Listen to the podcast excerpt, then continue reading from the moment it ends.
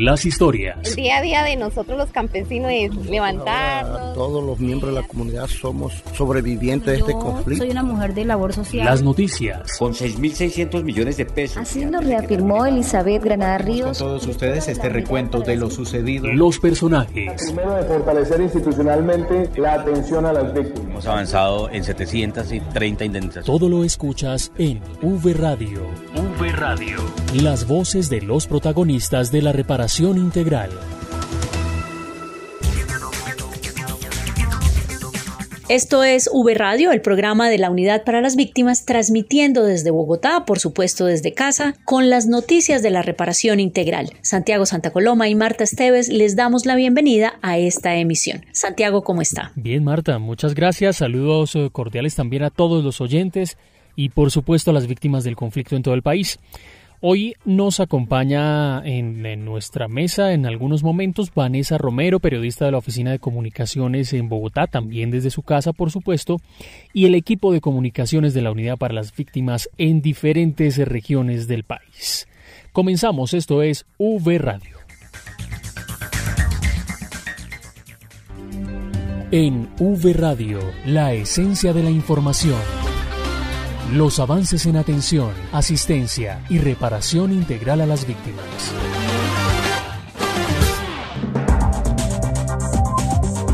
En la Comisión de Seguimiento a la Ley de Víctimas del Congreso de la República, el director de la Unidad para las Víctimas, Ramón Rodríguez, presentó los avances en materia de atención, asistencia y reparación integral a las víctimas. En esta sesión, Rodríguez insistió en que pese a las dificultades que ha traído la pandemia de la COVID-19, la entidad ha venido garantizando con los recursos disponibles la atención a la población afectada por el conflicto. Estas fueron sus declaraciones.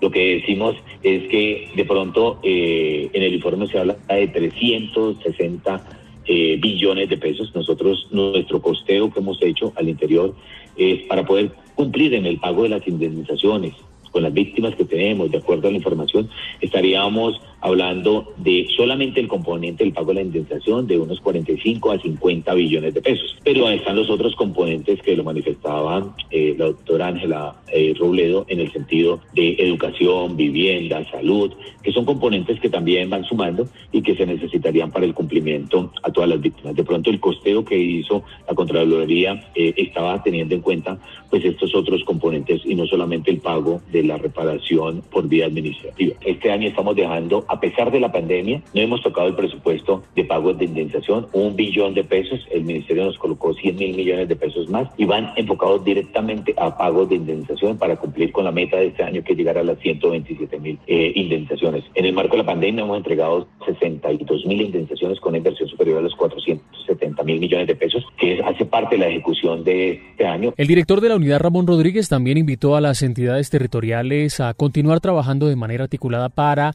seguir fortaleciendo la atención a las víctimas eh, del conflicto. Y para hablar de precisamente los beneficios que la unidad continúa entregando a las víctimas del conflicto, tenemos una noticia muy importante para quienes eh, tienen microempresas o proyectos de emprendimiento. ¿De qué se trata, Marta? Santiago, pues se trata de la línea especial de crédito con Bancoldex para las víctimas del conflicto. Por eso estamos con la subdirectora de reparación individual, Alexandra María Borja. Subdirectora, bienvenida a V Radio y cuéntenos en qué consiste esta línea de crédito. Gracias. ¿Cómo están? Muchas gracias. Sí, pues quiero contarles que en cumplimiento del artículo 129 de la ley 1448, eh, y con el fin de apoyar la recuperación de la capacidad productiva de las víctimas, la Unidad para las Víctimas junto con Valcoltex ah, hemos suscrito el convenio 1237 para disponer de una línea especial de crédito dirigido a las víctimas que requieran recursos para el fortalecimiento de sus proyectos productivos. Esta es una línea especial a la que pueden acceder empresarios que desarrollen actividades en sectores de comercio, industria o servicios, pero eso sí, lo más importante, que se encuentren incluidos en el registro único de víctimas. Eh, te cuento qué se financia.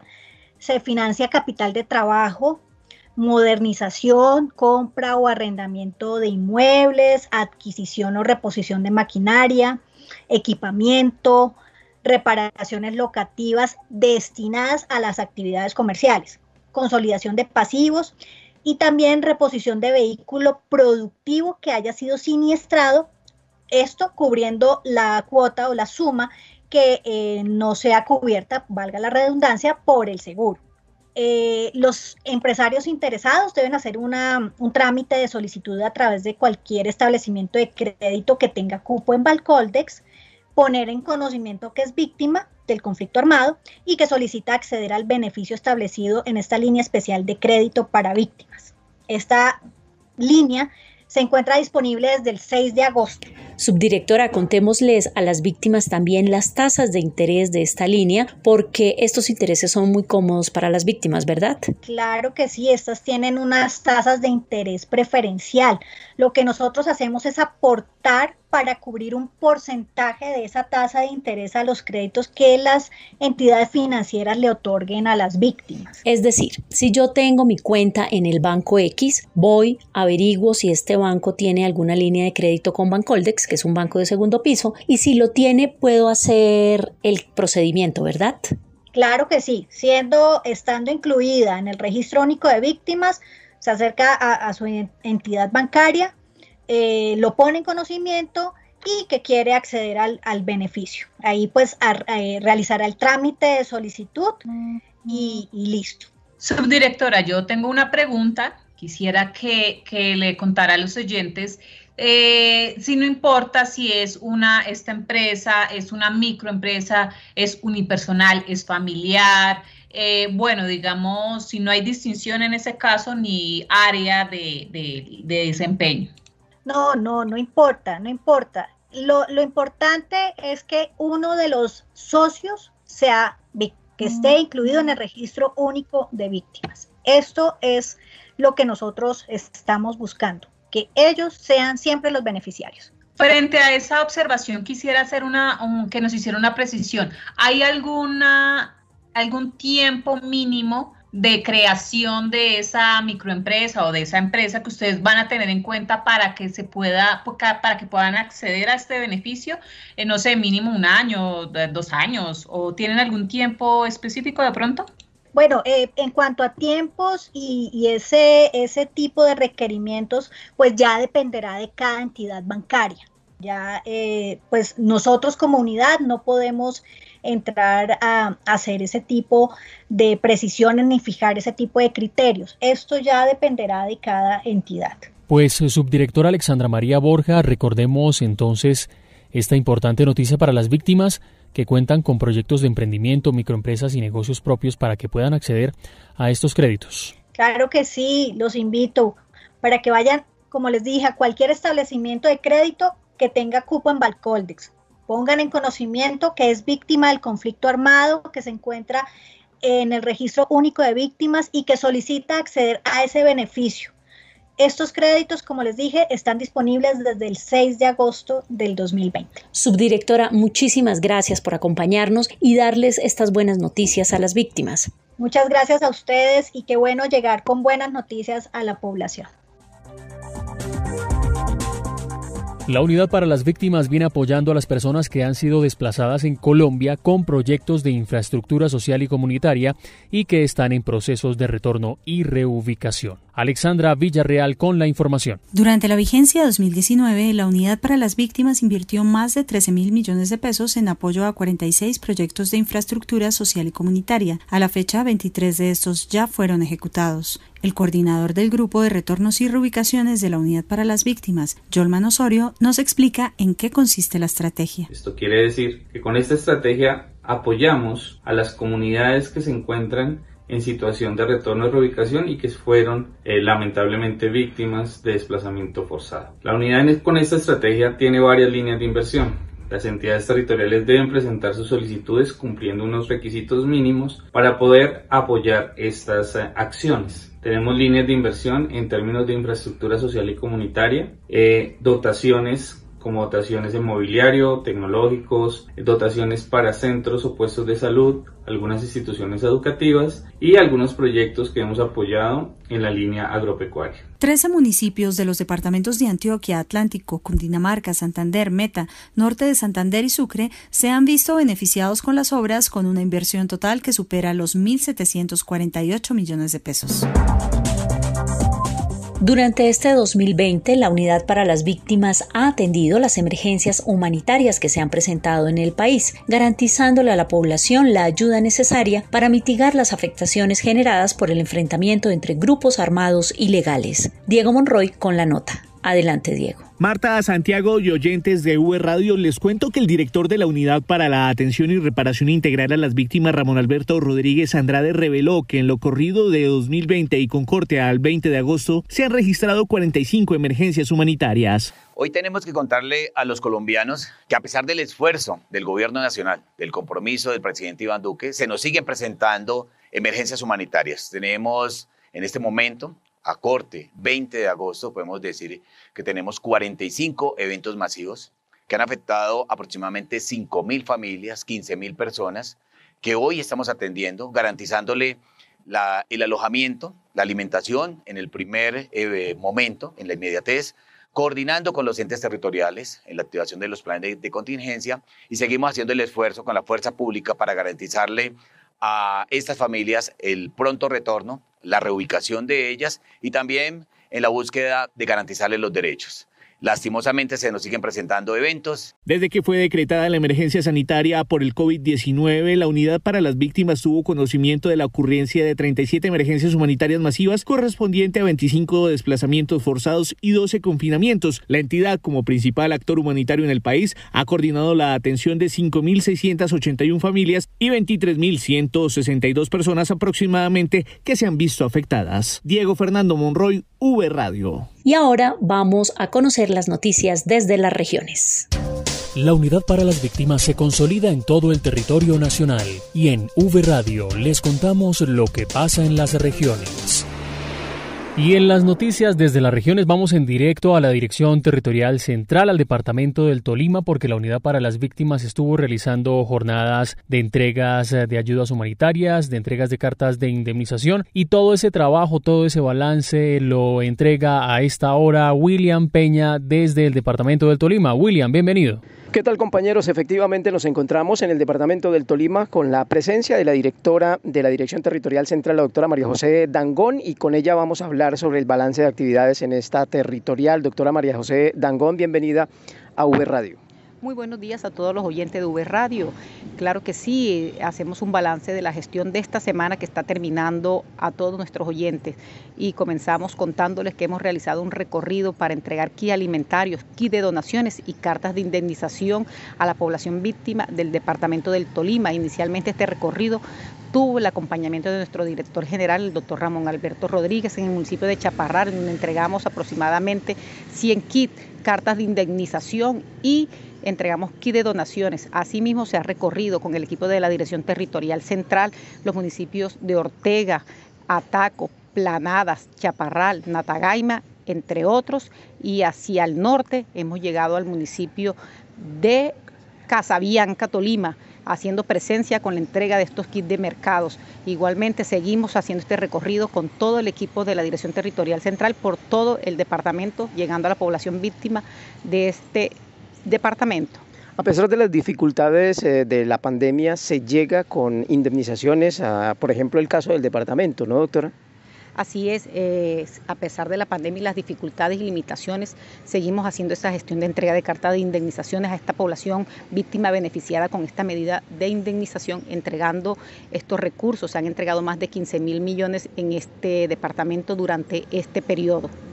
En el departamento de Boyacá y los demás que hacen parte de la territorial eh, también se hace presencia con entrega de ayudas y asistencias humanitarias. Así es, eh, la Dirección Territorial Central se mueve a lo largo y ancho de todo su territorio, en los departamentos de Cundinamarca, Boyacá y Bogotá como distrito capital, también con entrega de kit alimentarios, kit alimentarios que llegan a esa población que no ha recibido ninguna ayuda, ningún apoyo de programas sociales en el departamento de Cundinamarca y Bogotá como distrito capital. Es una actividad que se direccionó desde mm, la Dirección General y que ha tenido una receptividad muy importante entre las víctimas vulnerables sobre todo. Sí, es una actividad que eh, encabeza nuestro director general, se nos direccionó, se nos dieron las indicaciones y todos los parámetros para esta eh, entrega de estos kits que ha contado con todo el apoyo de las mesas de coordinación departamentales, municipales, las administraciones municipales y las personerías. Finalmente, doctora María José, el mensaje para las víctimas en la región. El mensaje para las víctimas desde la Dirección Territorial Central es que seguimos trabajando, aquí estamos pendientes y atentos a apoyar a esta población víctima de todo el territorio de la Dirección Territorial Central. Pero lo más importante en este momento en que nos encontramos es que se sigan cuidando, sigan acatando esas medidas de cuidado con el cual beneficiamos y protegemos a nuestras familias en casa. Muchísimas gracias a la doctora María José Dangón David, directora de la Dirección Territorial eh, Central. Informó para ustedes, compañeros, y para todos nuestros oyentes, William Peña Gutiérrez, desde el municipio de Natagaima, en el sur del departamento del Tolima, la meca del folclore. Y de esta manera nos estamos eh, despidiendo, compañeros. Muchas gracias. Gracias, William. En el Valle del Cauca, la unidad viene analizando, junto a la Comisión de Seguimiento a la Ley de Víctimas del Congreso de la República, los procesos de reubicación de comunidades indígenas. Saludamos a Lugeni Aguirre, quien nos cuenta los detalles. Adelante, Lugeni. Los saludo desde el Valle del Cauca, desde donde les cuento que la unidad ha venido realizando un trabajo muy minucioso con la Comisión del Congreso de la República que se encarga de hacer seguimiento a la Ley 1448, Ley de Víctimas. En el caso particular de la Grande ya se estableció un segundo encuentro para analizar de manera detallada lo que tiene que ver con procesos de reubicación de comunidades indígenas en este territorio, viendo al detalle lo relacionado con la comunidad Embera Chamí, Cacique Queragama y también con la comunidad La Unión Huaunán. Luz Adriana Toro, directora territorial de la unidad en el Valle del Cauca, nos amplía un poco más sobre la importancia de estos espacios. A partir de la audiencia de seguimiento a la ley de víctimas en el caso de Bugala Grande, hemos abierto unos espacios más detallados para entrar a mirar la situación de las comunidades indígenas que han sido reubicadas allí y otras que serán reubicadas. En este escenario, hemos podido mejorar la articulación entre todas las entidades que tenemos competencia en este tema, establecer compromisos y detectar aquello que hay que mejorar. Esta segunda sesión de trabajo arrojó como compromiso que se realizará una nueva visita a los terrenos destinados a la comunidad La Unión Guaunán Nounan, a donde serían trasladadas 12 familias, labor en la que estarán articuladas todas las entidades que tienen competencia en este plan de reubicación y la idea es poderlo llevar a cabo de la manera más aterrizada y de la manera idónea para garantizar todas las condiciones de dignidad a estas familias, informó desde el Valle del Cauca Luz Jenny Aguirre.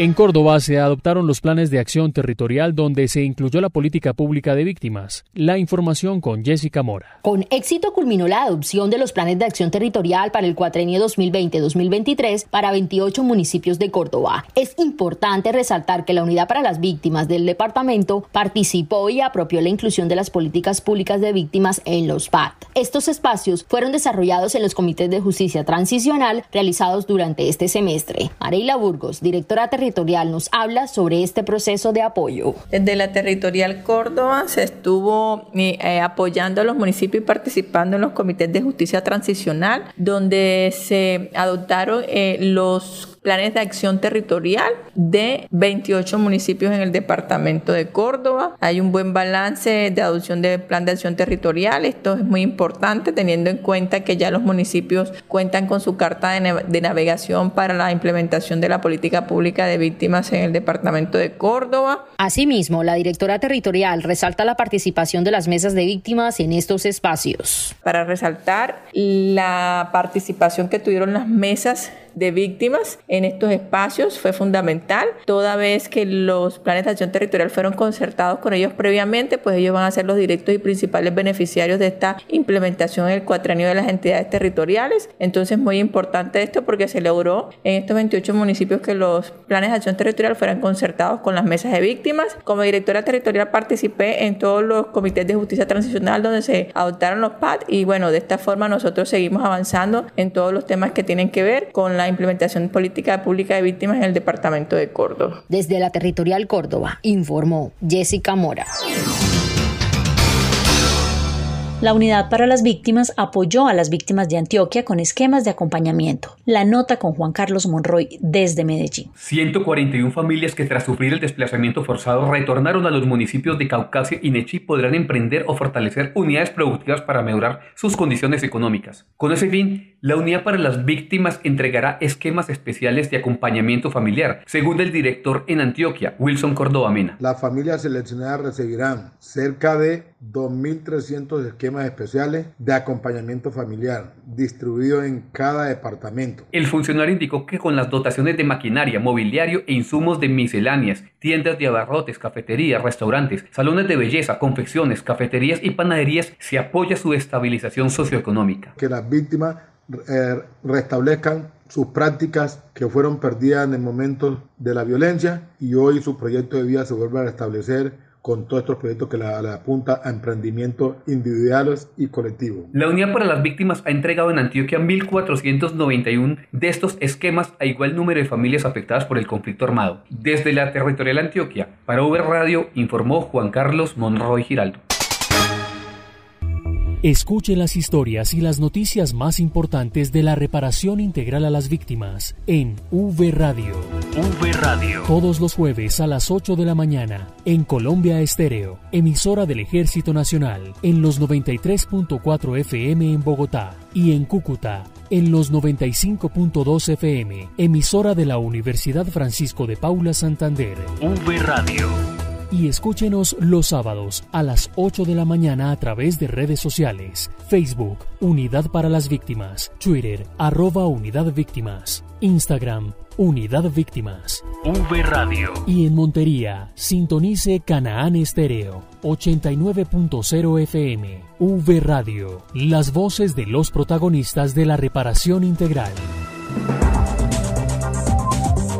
La Unidad para las Víctimas ha entregado más de 850 millones a la comunidad en Vera, que está ubicada en Bogotá. El director de la entidad reveló que solo durante la emergencia social y económica generada por la COVID-19, esta comunidad indígena ha recibido 282 giros que han beneficiado a 159 familias. Volvemos con Diego Monroy para que nos cuente los detalles de la nota. Adelante, Diego. Marta, Santiago y oyentes, continúo con ustedes y esta vez les cuento que el director de la Unidad para las Víctimas, Ramón Alberto Rodríguez Andrade, reportó que la entidad ha atendido de manera integral a los integrantes de la población en Vera que residen en la ciudad de Bogotá con un total de 1.044 giros de atención humanitaria a hogares pertenecientes a esta comunidad con una inversión de más de 700 millones de pesos. Que hemos garantizado durante la pandemia la atención a la comunidad en Vera. Hemos hecho más de 1.044 giros de atención humanitaria con una inversión superior a los 700 millones de pesos, garantizándole a la comunidad en Vera los componentes de alojamiento y alimentación. Esto no significa los programas sociales por parte del distrito. Hemos articulado con la consejería para garantizar también la entrega de paquetes alimentarios por parte del distrito, en coordinación con el Ministerio Público para que le hagan la, la revisión del trabajo que se viene haciendo de forma articulada. Y lo hemos hecho verificando siempre la subsistencia mínima con el enfoque diferencial para las comunidades étnicas. El funcionario también explicó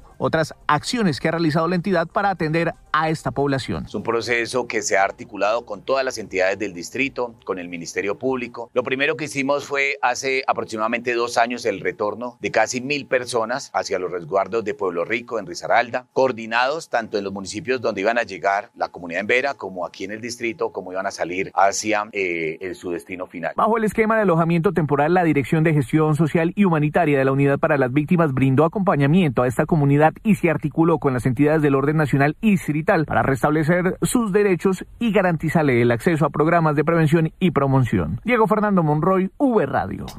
¿Quieres ser parte activa de la rendición de cuentas de la Unidad para las Víctimas? Te invitamos a leer el informe de rendición de cuentas de la vigencia 2019 y a contestar la encuesta sobre los temas que quieres que se traten en nuestra rendición.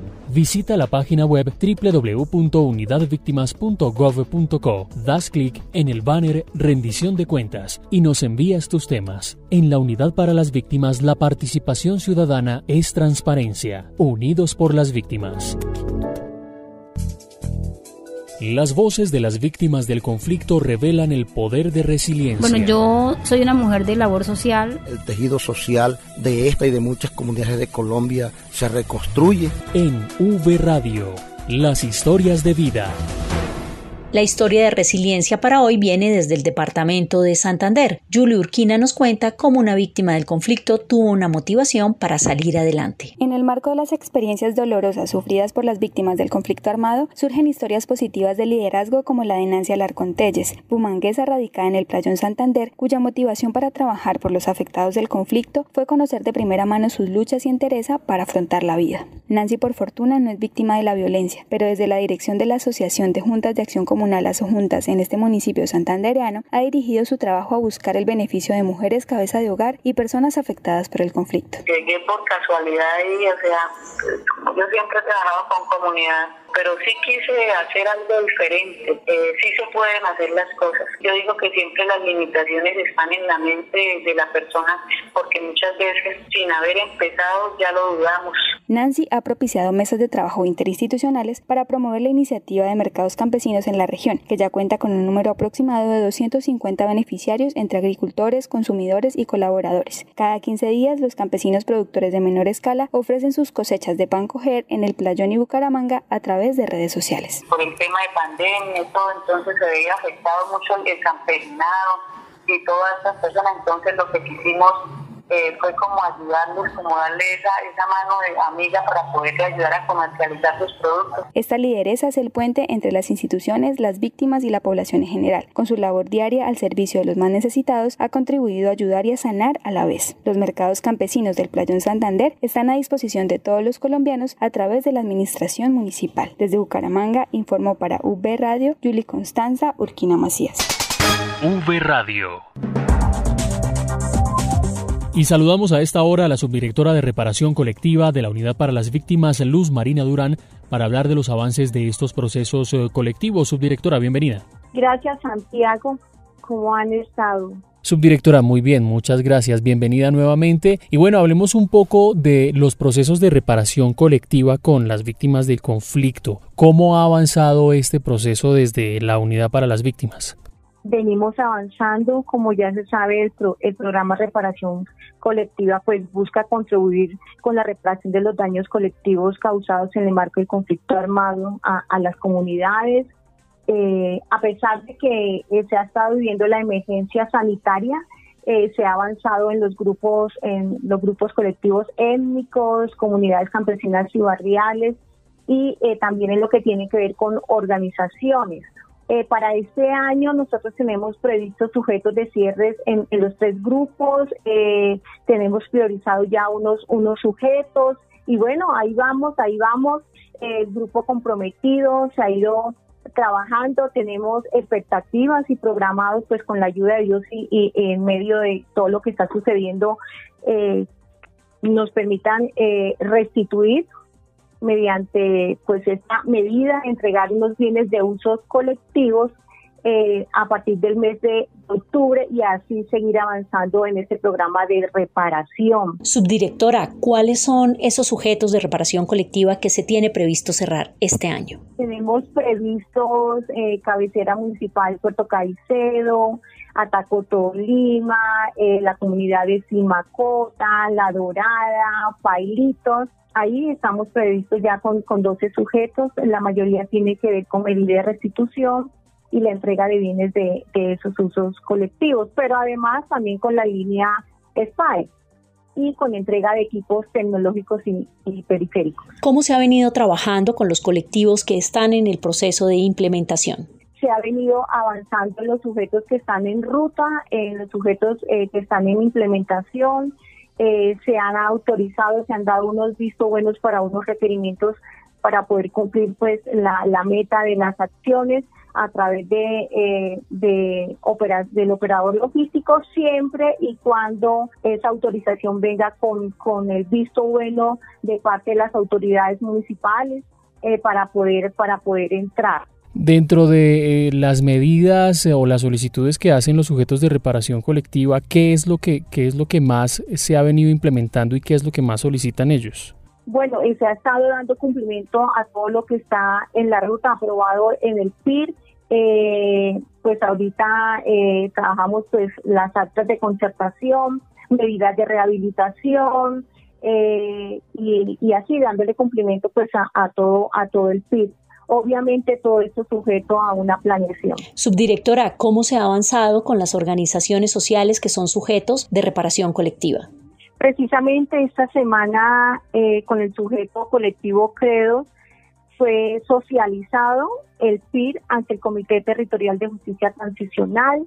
Eh, la semana pasada fue aprobado el PIR de ASOCAP y se convoca al Comité Técnico de Aprobación del PIR del sujeto ANUCUR frente al mecanismo que tiene la entidad para acciones de fortalecimiento de los sujetos, se convocará para la semana entre el 24 y 27 de agosto para instancia de aprobación de resoluciones de fortalecimiento para los sujetos ATCC, SENAI y Redepaz. Subdirectora, y con los sujetos de reparación colectiva étnicos, eh, ¿qué avances eh, podemos contar? Eh, tenemos nosotros para este año en lo que tiene que ver con avances en ruta con 154 sujetos étnicos.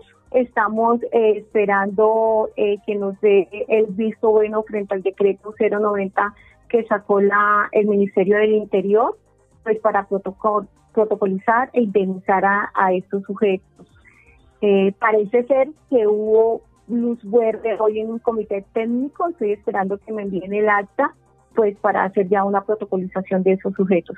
Pues eh, subdirectora de reparación colectiva de la Unidad para las Víctimas, Luz Marina Durán, gracias por estar aquí en V Radio y en otra emisión pues estaremos hablando más de estos temas importantes y avances en reparación colectiva. Muchas gracias. Gracias. Y de esta manera finalizamos esta emisión de V Radio. Recuerden seguirnos en redes sociales, Facebook, Twitter e Instagram como Unidad Víctimas y en YouTube como Unidad Víctimas Col.